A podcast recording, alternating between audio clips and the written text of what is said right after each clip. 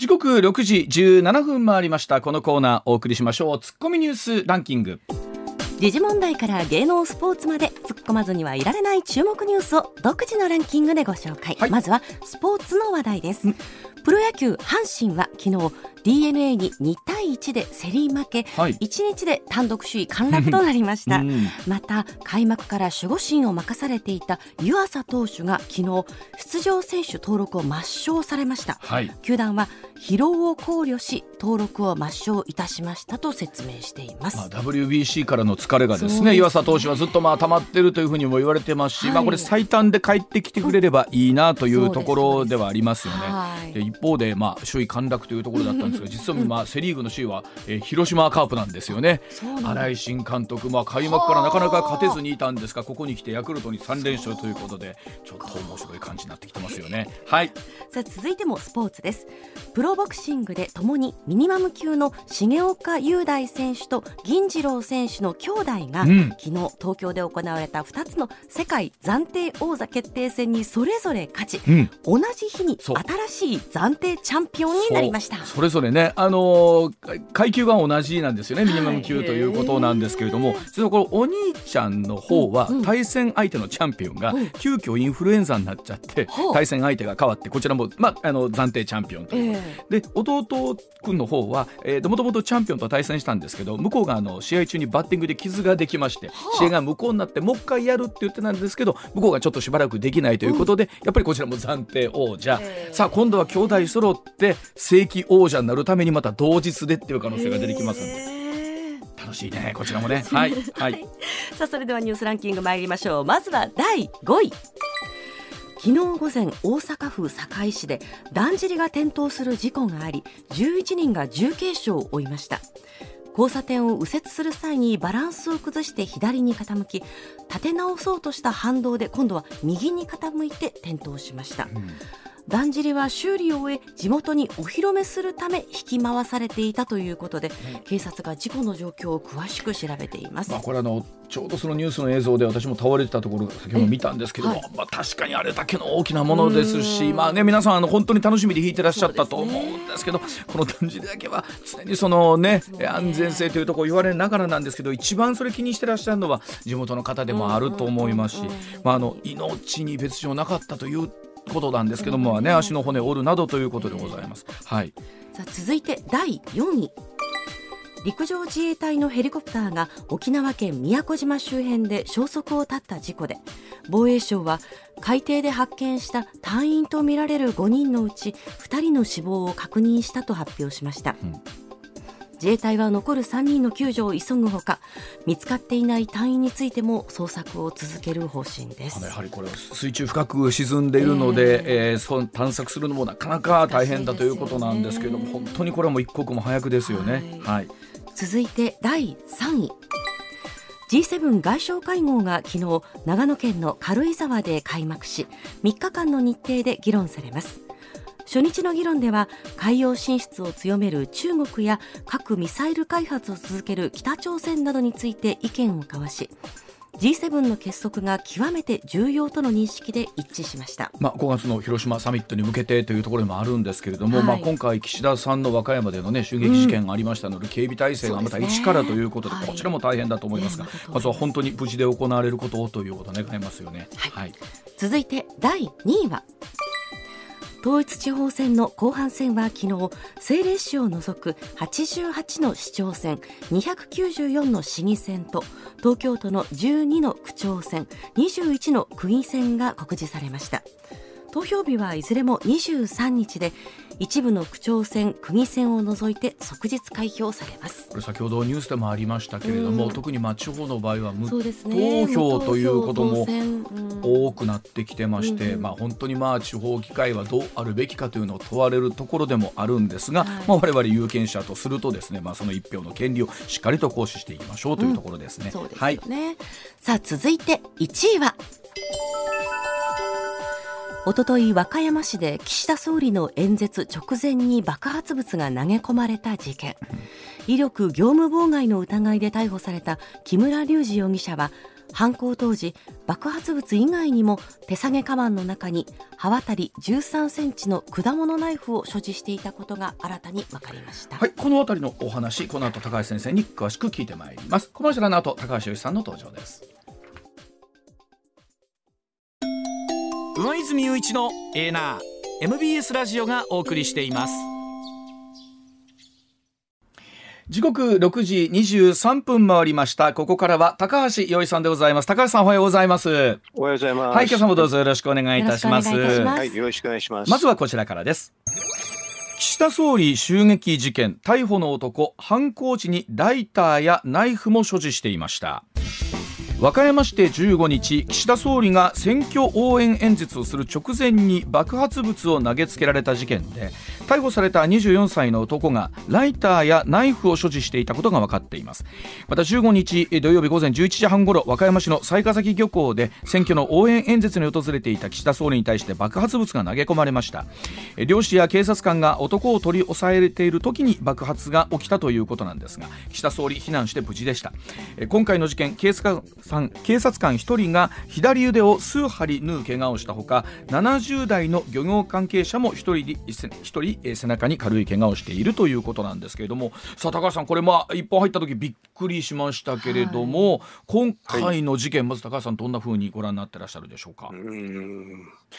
いや、うん、なんかやっぱり現職の総理ですよね。そうですね。それであのまああの一年も経たない間にはまあ安倍さんのあれそうですね。ですね、うん、ということでままたかっていう感じですよね。ねえ。まあ特にまあ日本の場合この選挙応援というと安倍さんの時に言われましたけれども少しでもまあ近い距離で有権者の人とまあ握手したい、触れ合いたいというところありますが、そことのこの警備というところですけれどもね。うん、警備ってんで、あとでも、あの、もう一個、模倣犯ですよね、これね、はっきり言えばね。ああ、なるほど。うん。だから、どうして模倣犯が出ちゃったのかなって、私ちょっといつもマスコミに厳しいんですけどね。はい、あのね、なんか背景とか、なんかすごく、まあ、安倍さんの後やってたじゃないですか。はい。うん、それで、あと、その、えっ、ー、と、その人の、えっ、ー、と、なんかね、映画とかね。うん、えっ、と、だから、これ、あの、えー、なんだっけ、ニュージーランド、アダーン首相っていうのがね、うん、名前も与えないっていうかね、一切も報じないっていうのがあるんですけどね。なんか日本のマスコミってそうじゃないんですよね。なんか、なんとなく背景があって、社会がとかね、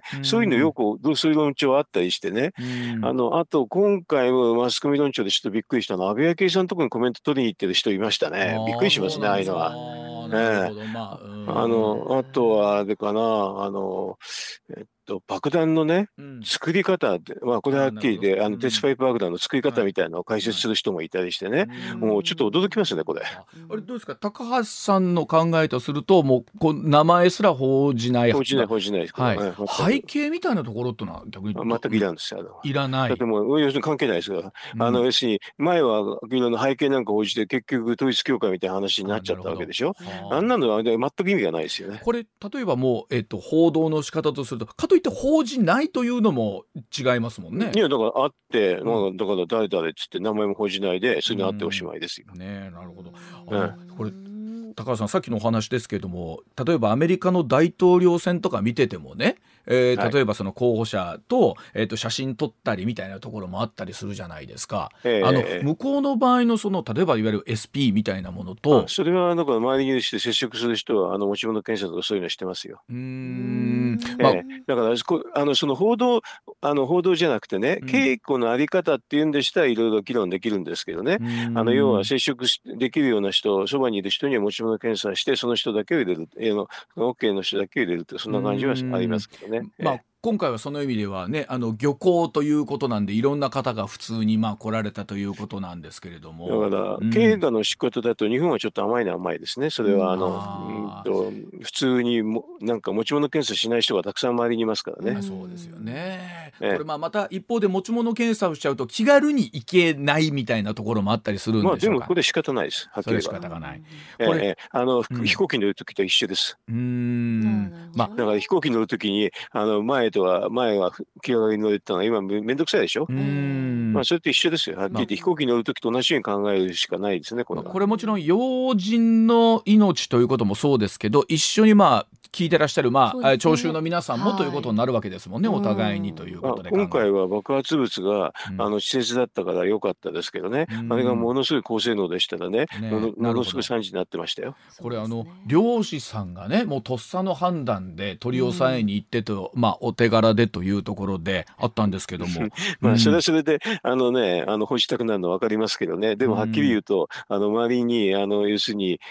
爆発物を持ってる人が周りにいたってことが大問題ですよね。でたまたまそれが漁師さんがってことだったんだけどあれは本当は SP がやんなきゃいけないと思いますけどね。まあ、本当にでもこういうことが続きますと今高橋さんおっしゃったようにそのあたりの警備っていうのは、まあ、おそらく前回の安倍さんのことを受けた後えっといろんなところが変わってきてるのかなとは思ってるんですけれどもうん。と変わってきてるのはだから今回は後ろの警備は結構あったから、うんはい、あのえっとこの爆発物投げつけられた時に一人の SP が気がついて、うん、あのそれを止めて蹴っ飛ばしましたよね。ましたよね、はい、蹴っ飛ばして、あのそう蹴っ飛ばしたんでその意味ではまあ良かったんですけどでも爆発物があれですよね。タイミングよくいったらそこで爆発してれば大変でしたよね。えーまあ、だから要するに、あのなんかセキュリティチェッククなしでね、はい、飛行機の乗っけるか乗っけないかと同じような議論ですよ、これ。まあ、もしかしたら本当にそういうことを真剣にこう考えなきゃいけない。あの、実際ね、去年なんかは安倍さん終わった後、岸田さんが、えー、っと、ね、遊説に行った時は、うんうん、えー、なんだっけ、いわゆる金属探知機みたいなところを通った人しか入れないみたいなことも、あの直後にはありましたけどもね。うん、だからそれがまあそういうふうにしていけばね、うん、あの少なくとも今回のような鉄パイプ爆弾なんかはすぐ見つかりますからね。そうねまあ、本当に警護のあり方みたいなところが本当に選挙とはいえ問われる、うようになってきたのかもしれません。はい、ではあ続いてこちらでございます。時刻6時30分になります。さあ大阪に国内初の IR の整備計画政府が認定をいたしました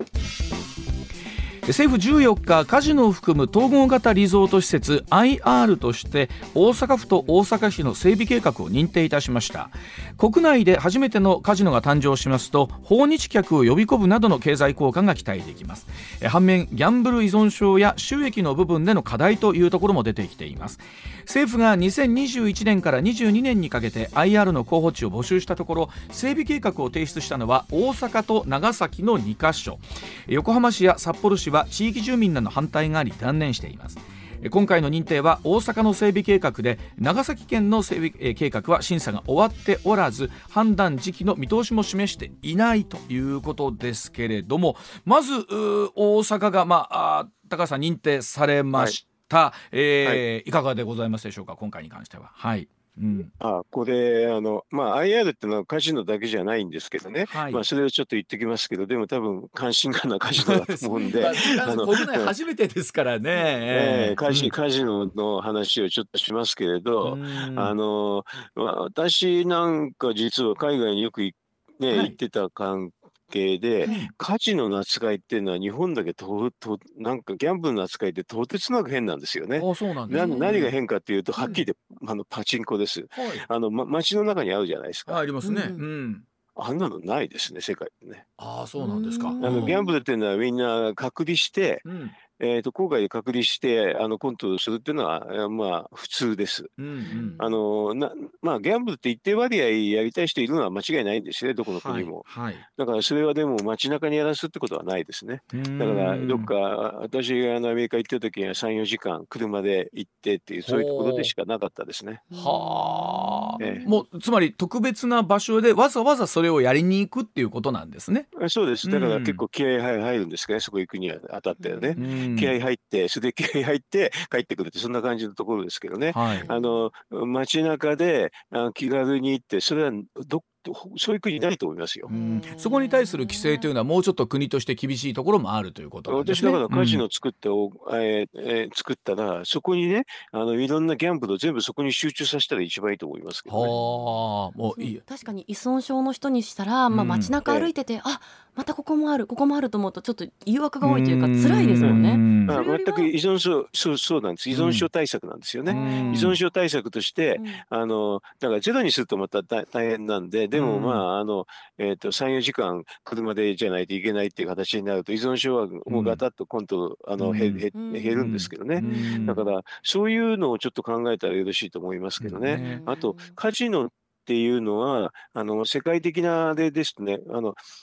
そもそもギャンブルの収益率っていうのはね、どうなるかっていうのは、はい、まあ大体タイプによって計算できるんですけれどね、はいはい、えっとね、はっきり言えば全部、全部マイナスなんです。え、マイナス？全部マイナスです。ギャンブルの収益率は。なぜならば胴元がいるからです。はい、あ、かける方、はい、やる方にすると、はいはい。そりゃそうでしょう、ね。やる人にとってみたら全部マイナスなんですね。それで、マイナスが一番少ないのはカジノですね。ああ、そうなんですで、その次にマイナスが少ないっていうのが、まあ、あの、パチンコで、うん、一番マイナスが大きいっていうのは公営ギャンブルですね。ああ、そうなんですか。えー、そうするとですね、あの、うん、郊外にコントロールしてやると、おそらく、あの、パチンコとか公営ギャンブルは廃れて、うん、あの、カジカジノっていうかね、今回やるやつが、多分、あの、主流になると思いますけどね。うん、あ、これ、なるほど。やる方にしたら儲かりやすいから、そっちに集中する。あの、要は収益率が低い、低い、あの、マイナスが少ないっていうのは、長い時間か遊べるっていうだけなんですよ。あの、まあ、確かにギャンブルってこの勝った負けたみたいなところありますけれども、まあ、勝ち続けてる人っていうのは基本的にはいらっしゃらなくてっていうことですもんね。いないですよ。まあ、プロはちょっといるのは事実ですけれど、はいはい、でもすごく長期的には長期的に見るとっていうことですね。には勝てないんですけどね。うん、でもだから多くの人はちょっと負けるんだけど、うん、長く楽しみたいっていうことだけなんですよね。そうでしょうね。えー、まあ一つあのまあハラハラしたいみたいなところあるし、ちょっとこれで勝ってなんかいいもの食べたいなみたいなところっていうのがねあるんでしょうけれど。いいもの食べようと思ったら何も食べられなかったみたいな。はい、それがほとんどですけどね。まあ、それも含めて楽しんでるうちはいいんですけどこれが依存症になるとということなんでしょうけれども、さあそこ含めてなんですがこの統合型リゾート IR ですから本来そのカジノだけじゃなくって、うんうん、えー、劇場とかホテルとかエンターテインメントとかそう国際会議場とか、これをトータルでということなんですよねこの IR というのは。ももちろんそうですよ、うん、うん、だからあのだからその中にねあのギャンブルもね、うん、あのいろんな日本のいろんなギャンブルあるじゃないですか。そ,、その中で全部あの詰め込んだらね、はい、いいあの依存症は結構コントロールできますね。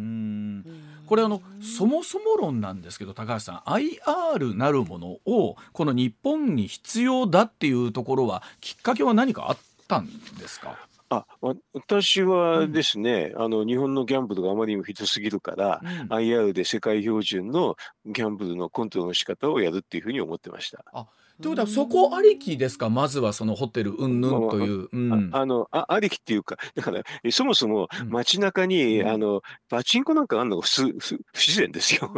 だからそういうのをどうやって直したらいいかっていう観点で私はずっと考えてましたけどね。ちょっとこのカジノができるっていうことに対してパチンコ業界っていうのは戦々恐々としてるわけですか、あそれはそうですよ。戦々恐々ですよ。だから、だからいいんですよ。あのパチンコが減ってあのカジノが増えた方が健全ですよね。これあの、まあ、一方でその依存症対策で言うと例えばそのカジノの施設の入場規制が依存症の方に対しては設けられるとかうんいろいろありますけれどもこの辺りっていうのはいかがでしょうかね？うん。あの多分そういう規制は日本的にはやるんでしょうけどね、うん、でもこの大阪のあの夢洲まで行かないとできないっていうだけで、はい、結構規制にはなりますよね。ああそうか。やっぱり街中にフラットあるのと、えー、わざわざ行かなきゃなんないではハードルが。そうそうわざわざ行かなきゃいけないっていうのは時間をかけていくわけでしょ、はい。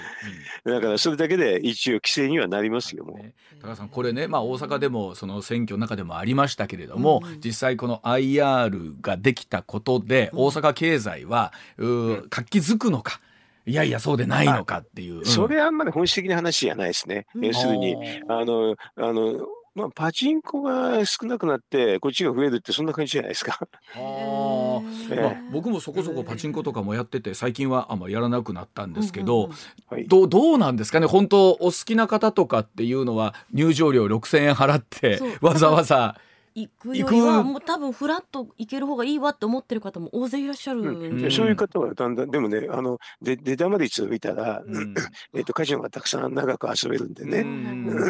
これパチンコはだんだん行かなくなると思いますよ。あのどうなんですか？例えばほら我々日本の人でもね、え例えばラスベガスに行こうとかあるじゃないですか、あのカジノやりに行こうみたいな、はい、これ逆に外国の方の誘致みたいなところで言うと、お日本に IR できたか。行ってみようかっていう方っていうのまあ見込みも出てますけど、まあ、いるちょっといるかもしれませんけどね、うん、そんなに大きいかどうかってよくわかんないですね。あえー、あのよくまあ日本の中でもね、うん、大阪の中でも賛成反対含めていろい。ろありましたけども、はい、高橋さん自身はこの IR の誘致みたいなところはどういうふうに考えてらっしゃるうん、それはあの地元であの雇用もできるんだから別に悪い方話じゃないでしょ。う。うん、なるほど。まあそれで、うん、パチンコ店なんかは他の用途にした方がはるかにいいですよね。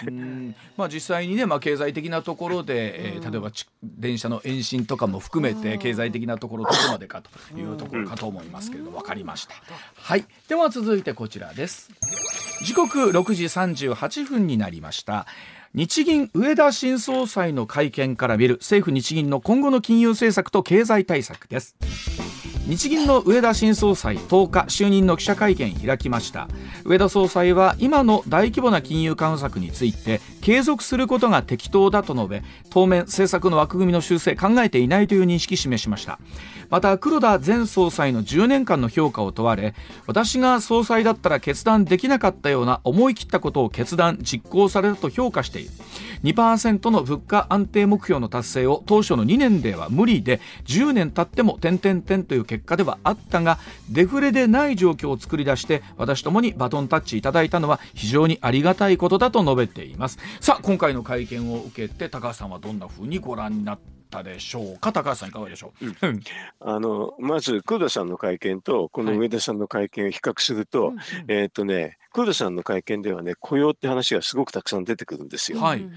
あのただ上田さんの会見では雇用っていうのは一個も出てこなかったですね。まあそこであの明らかに違いがあるんですけれど、でも上田さんは多分あの、うんと、当面は賢いので、うん、えっ、とまあ当面あれですよねサミットの後選挙とかそういうのは可能性ありますからね、うん、あのだから今の段階で何もしないっていうのは決めたと思います。おっしゃったように雇用という言葉が出てこなかったというのは、うん、これは意図的なことなんでしょうか、ね、意図的ですね。間違いなく意図的。これあの、中央銀行でしたらね、うん、えっと、デュアルマンデットって言い方するんですけどね、はい、デュアルっていうのは2つの責務、うん、まあ、マンデットで責務って言い方なんですけどね、はい、あの、物価と雇用はいつも一緒にいます。はい、で、どちらか、どちらが重要かというと、物価より雇用ですね。はい、おっしゃってます。うん、それをでも、まあ、あの、たまたま日銀法を、法の法律のところで、その雇用っていうのを明示的に出てきてないもんですから、それだからそれを明示的に出てきてないっていうのを使い、わざと使って喋ってませんね、この上田さんは。それはどういうふうな意図と捉えたらいいんでしょうか？それはあれですね、雇用をあんまり重視しないで、金融機関の方に目が向いてるってことです。はあ。高橋さんおっしゃってるのは結局は雇用がしっかりしてれば経済は大丈夫なんだっていうことはねいつも高橋さんおっしゃっていただいてますけれども、うん、それはあんまりはっきり言ってないから、うん、どちらかというとあの金融機関の収益とかそういうのを考えて金融政策をしがち。はあ。ぎあの将来においては、そういうふうなのがちょっと垣間見られましたね。これえどのあたりというのは、えっと、いわゆる市場みたいなところも含めてですけどそこも含めて。市場は喜んでますよ。市場市場の人って市場っていう言い方をするとあれですけどみんな金融機関の人ばっかりですから。ですから、うん、その意味ではその人たちにとっては、えー、喜んでいるようなメッセージ、うん、だから、市場はって言って本当ないんですけどねそんな人はね、いないいないんだけど、はい、市場市場の金融機関の関係者は、金融機関の人は喜びますはっきり。ねね、あの当面は何もしないという当面はというところに含みもあるということなんでしょうかね 当面はしないですねだから、うん、今あのいろいろと政局になりそうですからね、うん、その時に何かしてろくなことにならないですから何もしないっていうのが正解です、はい、正解というか正しいか正しくないか別としてはですね、で別として政治的には正解ですからね、動き始めるかけがあるとするとどういうこと総選挙終わった後とかねそういうやつ時、うん、あのそれで言うとまあ今回の補選の結果を受けて早ければねという年内にもサミット後、ね、という話ありますよね。えーうん、補選が5個あって、うん、3勝2敗だったら、うん、やるかいないかあの分かんないですけど4勝1敗になったらやる可能性高くなりますね。はあそれで見てこう。うん、となってきた後にまた次の枠組みが決まったあたりに一つの動きが見えてくるんじゃないかと。当面は、当面はやんないのは間違いないですけどね。だから、うん、政治の動きをずっと見ながら、あの、まあ、この上田さんは言ってるんですけど、ただね、気持ちとしてはおそらく声を言わないってことは、まあ、あの、黒田さんとはちょっと違うやり方でしょうね。あの、金融システム安定という言葉ありましたけれども、具体的にはどういうふうなことを見ればいいでしょうか？金融システム安定って金融機関を儲けさせるってことです。あ金融機関が儲かるってことです だからこれ、あのね、日銀の使命は、あの、物価の安定と金融システムの安定って法律はそうなんですけどね、うん、あの、普通の中央銀行この総裁でしたら、あの物価とあの安定と雇用の確保っていうのを言いながら、まあ、それを補完する意味で金融システムの安定っていうのが普通ですけど、全然そうじゃなくて、物価の安定と雇用の確保って言わないで、金融システムの安定ってその同列に物価と言ったでしょ？うんだからこれは金融機関を設けさせますってことです。だから庶民の雇用の方はあんまり考えませんっていうようなのが、あの、限界にありますね。それはあの、利上げみたいなところということになるんです 利上げですよ、利上げですよ。それはそうですよ。うん、うんでまあ、もちろんこれ利上げをしていくというのは金融機関にとってはね、えー、非常にありがたいことになってくるんでしょうけれども、うん、そうだそうでしょうね貸し出し切りがねあのねでわかりますからね。これあのどうですか？例えば雇用が安定した上での金利が上がっていくみたいなところになってくるとなおなのかなというふうに思いますけども。だからでも雇用って言わなかったってことはね、うん、意味があるんじゃないですか？でも雇用だ金利だけがぐっと上がっていくとですよ。例えば世の中全体的なお金の流れみたいなところっていうのは厳しくなってくるんじゃないんですか？それは厳しくなるんですけれど、うん、それはまああの相対的な問題でね、うん、あの要はね雇用をちょっと無視して失業率があんまりあの下がらない時に金利を上げるか上げないかってそのぐらいぐらいの判断になるわけですよ。はあでそうなってきた時に景気自体なのはどういう判断になるんでしょうかね。うんとだからそれは、私なんかどちらかというとねそういうのはね、うん、あの金利の上げ方の上げ方のスピードが速いからダメな政策だと思うんですけどね、はいはい、でも金融機関だけ見てたらあんまりダメな政策だ政策だと見えないんですよ。はあ、これ金融機関が例えば一般的にまあ儲かるとしてあのがとして、えっとそれが、えー、逆に民間の方という民間というか我々の方に降りてくるみたいなことにはならないわけなんですか世の中のななならないですよ全く。金融機関儲かんない金融機関儲かってたらおしまいですよ。金融機関趣味趣味とは関係ないですよ。えそれと世の中の景気の安定みたいなのとはまた違うってことなんですね。まあ、業業界ですからね、うん、一つの業界が儲かったからといって世の中全体と関係ない。雇用っていうのは全体の話ですから、ねうん、あの影響を受ける人多いんですけどね。うん、でもそれはあの、えーと、金融機関だけ儲けさせるっていうのはになんかにじみ出てるような感じがしますね今回の話では。ということは何ですか？もし仮にええでどうでしょう？選挙終わってこのまま自民党政権が安泰みたいなことで続くみたいなことになってくるとますますもってということになるんでしょうかねその方に向かって。うん、うん、その可能性ありますね。うんで、はい、あとはね、一個ね、あれですよね、鈴木財務大臣がね、はい、あの、あれですよね、日銀が買い入れることを、国債を買い入れることを前提した前提とする財政政策しないっていう、もう釘刺してるような感じで、うん、えっ、ー、と、上田さんの会見の後に言ってるんですよね。うんうん、こういうのはやっぱりすごく注目点なんで、はい、あの、報道なんかの人もですね、上田さんの会見だけじゃなくて、この、うんと、えっ、ー、と、鈴木さんの話もちゃんと言わなきゃダメですね。うん。あの、財務大臣が一緒に言う、あのね、これは海外で、海外っていうかね、あの、国内だったかな、あの次の日言ってるんですけどね、これあの完全に上田さんに牽制球投げてますね。どういうことかというと、安倍さんのように、あの日銀が国債を買って、あのコロナ対策で100兆円やりましたよね。ああれだから増税がなくなったんですけどね、あれで。ああいうのはしないって言ってんだから、増税っていうのがに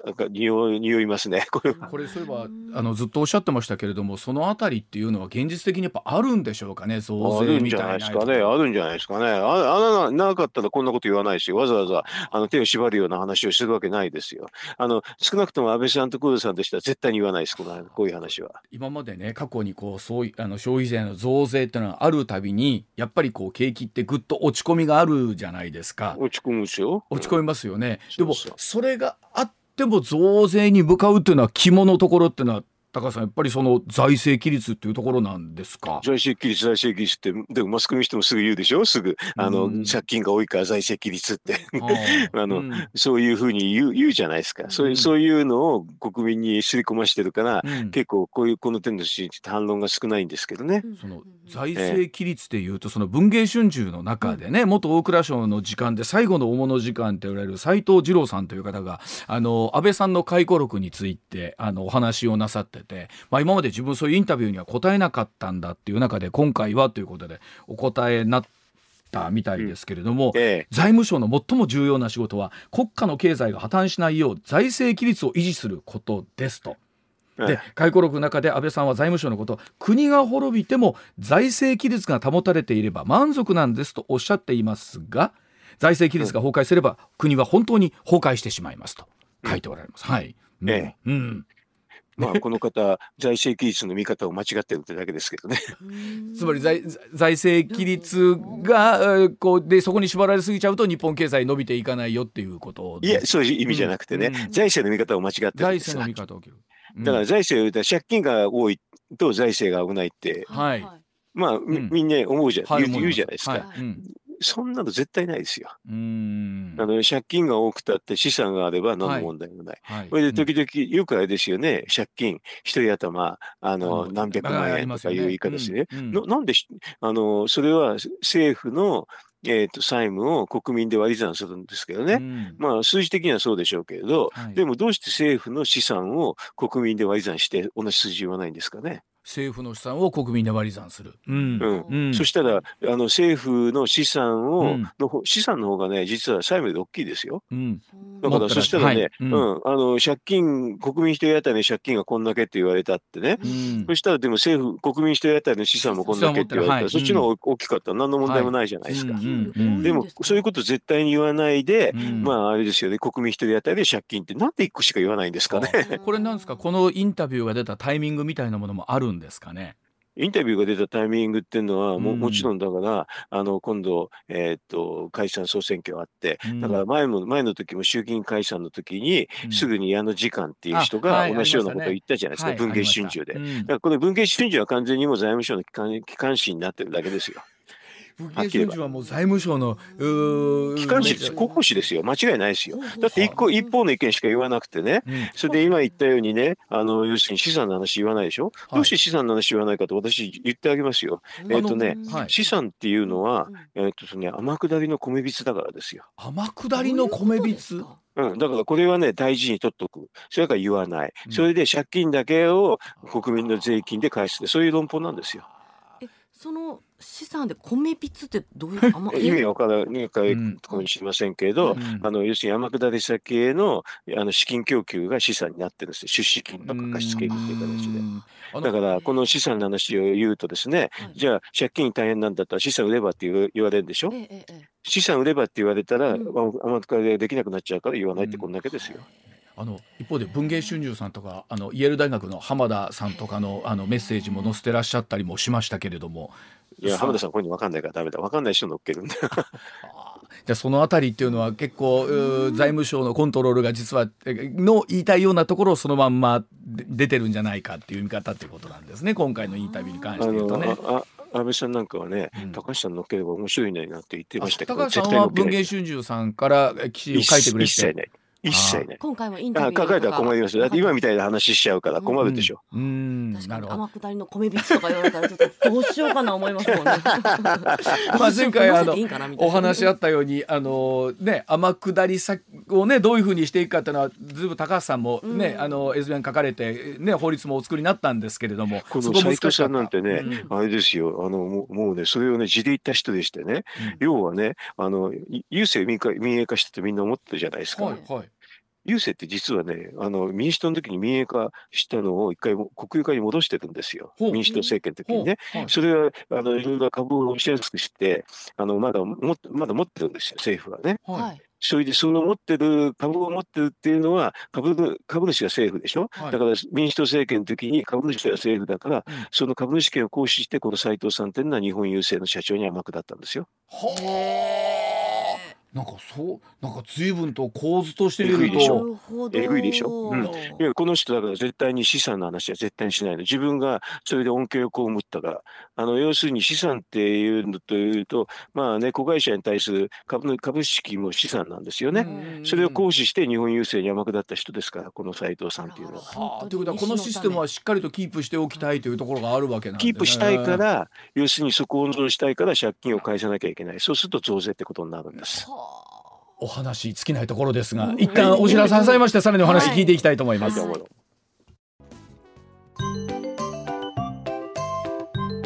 上泉雄一のエナー MBS ラジオがお送りしています。まあ、高橋さんあのこの30年間ね、はいこうほら経済成長してないっていう中でここに来てようやくほら、はい、あぶあの物価に合わせですけれども給料も少しずつねしゅんと上がってきたという中で、はい、さあここでからまた増税みたいな話になるとまた一気になんか冷え込んじゃうような 気がするんですけれどもね。まあ具体的には出てませんけども、うん、いや本当にそうですよ。だから、うん、何何考えてんですかねと思いますけどね。あのそれでいうと高橋さん増税しないようには見えないってことですか？今の流れで言うと。そうですね。あの少子化対策なんかも含めてね、はい、なんかいろんな布石がたくさん見えますね。ああ、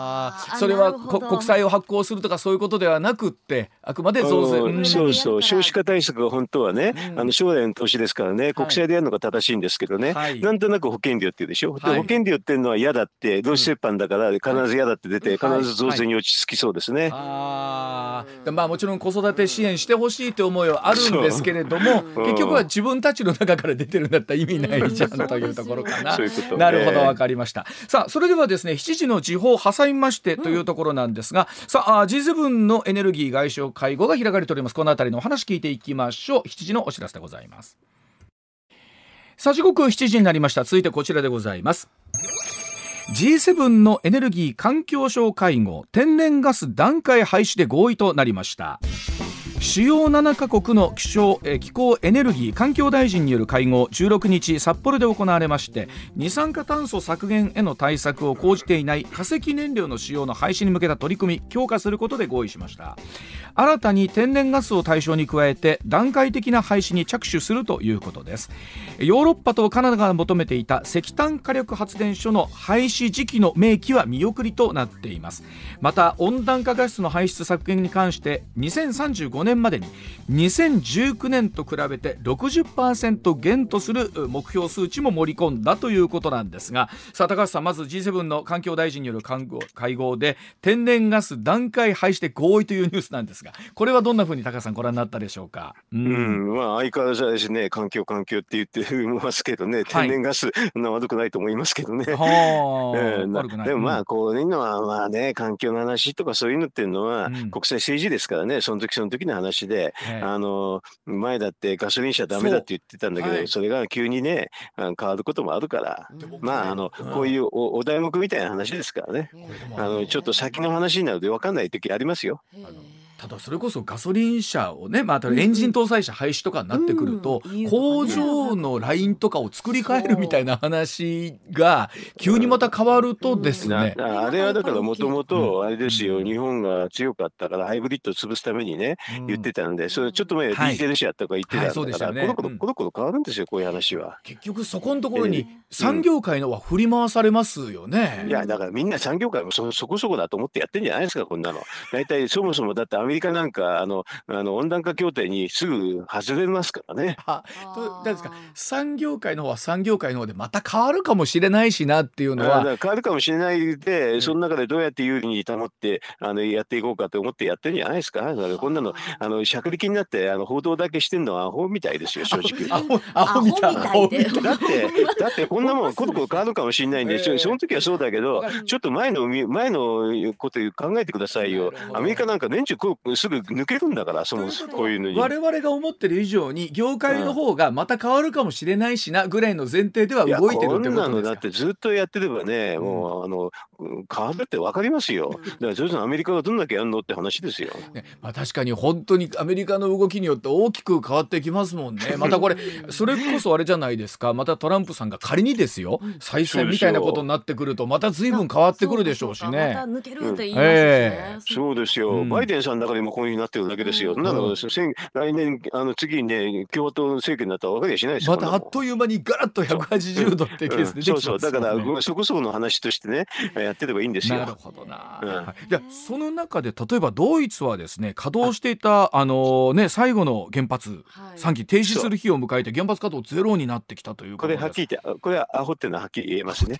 いやだこのね、東日本大震災の後ね17区あったの全部潰しちゃうっていうのね。あのね潰すなんて5つねまあややってればよかったものですよ。だからドイツって今ね、はい、天然ガスが開幕はでね開幕って言ったらロシアから止められちゃったりして大変で、はい、もうで電気料金って日本の2倍以上だと思いますよ。でこれであの世論とかで見るとドイツは脱原発に反対と答えた人がおよそ6割ですから。当たり前でしょ。う原発動かさないからすごく電気料金が高くなっちゃってるってすぐ分かりますから。はあこの辺りドイツの考えはどういうところから来てるんでしょうか、ね、だから青だったんです東日本大震災の後ね全部やめちゃうって言っちゃって本当にやめちゃったからですよ。適当にそこそこやめるとか言っててねあの野良くらいとしてればよかったんですよ。これでもあのどうなんでしょうね。国内とかの世論とかも経済界とかも含めてですけれどもこれドイツはどうしていくんでしょうかね この、ね、どうやっていくってやりようがないし大変ですよだから、うん、だってもう廃炉にしちゃったらもう戻れないじゃないですか。はいはい。まあ、それでいうと高橋さん、まあ、もちろんロシアウクライナ情勢でね日本を取り巻くエネルギー環境変わってきましたけれども、うん、まあ、もちろんこの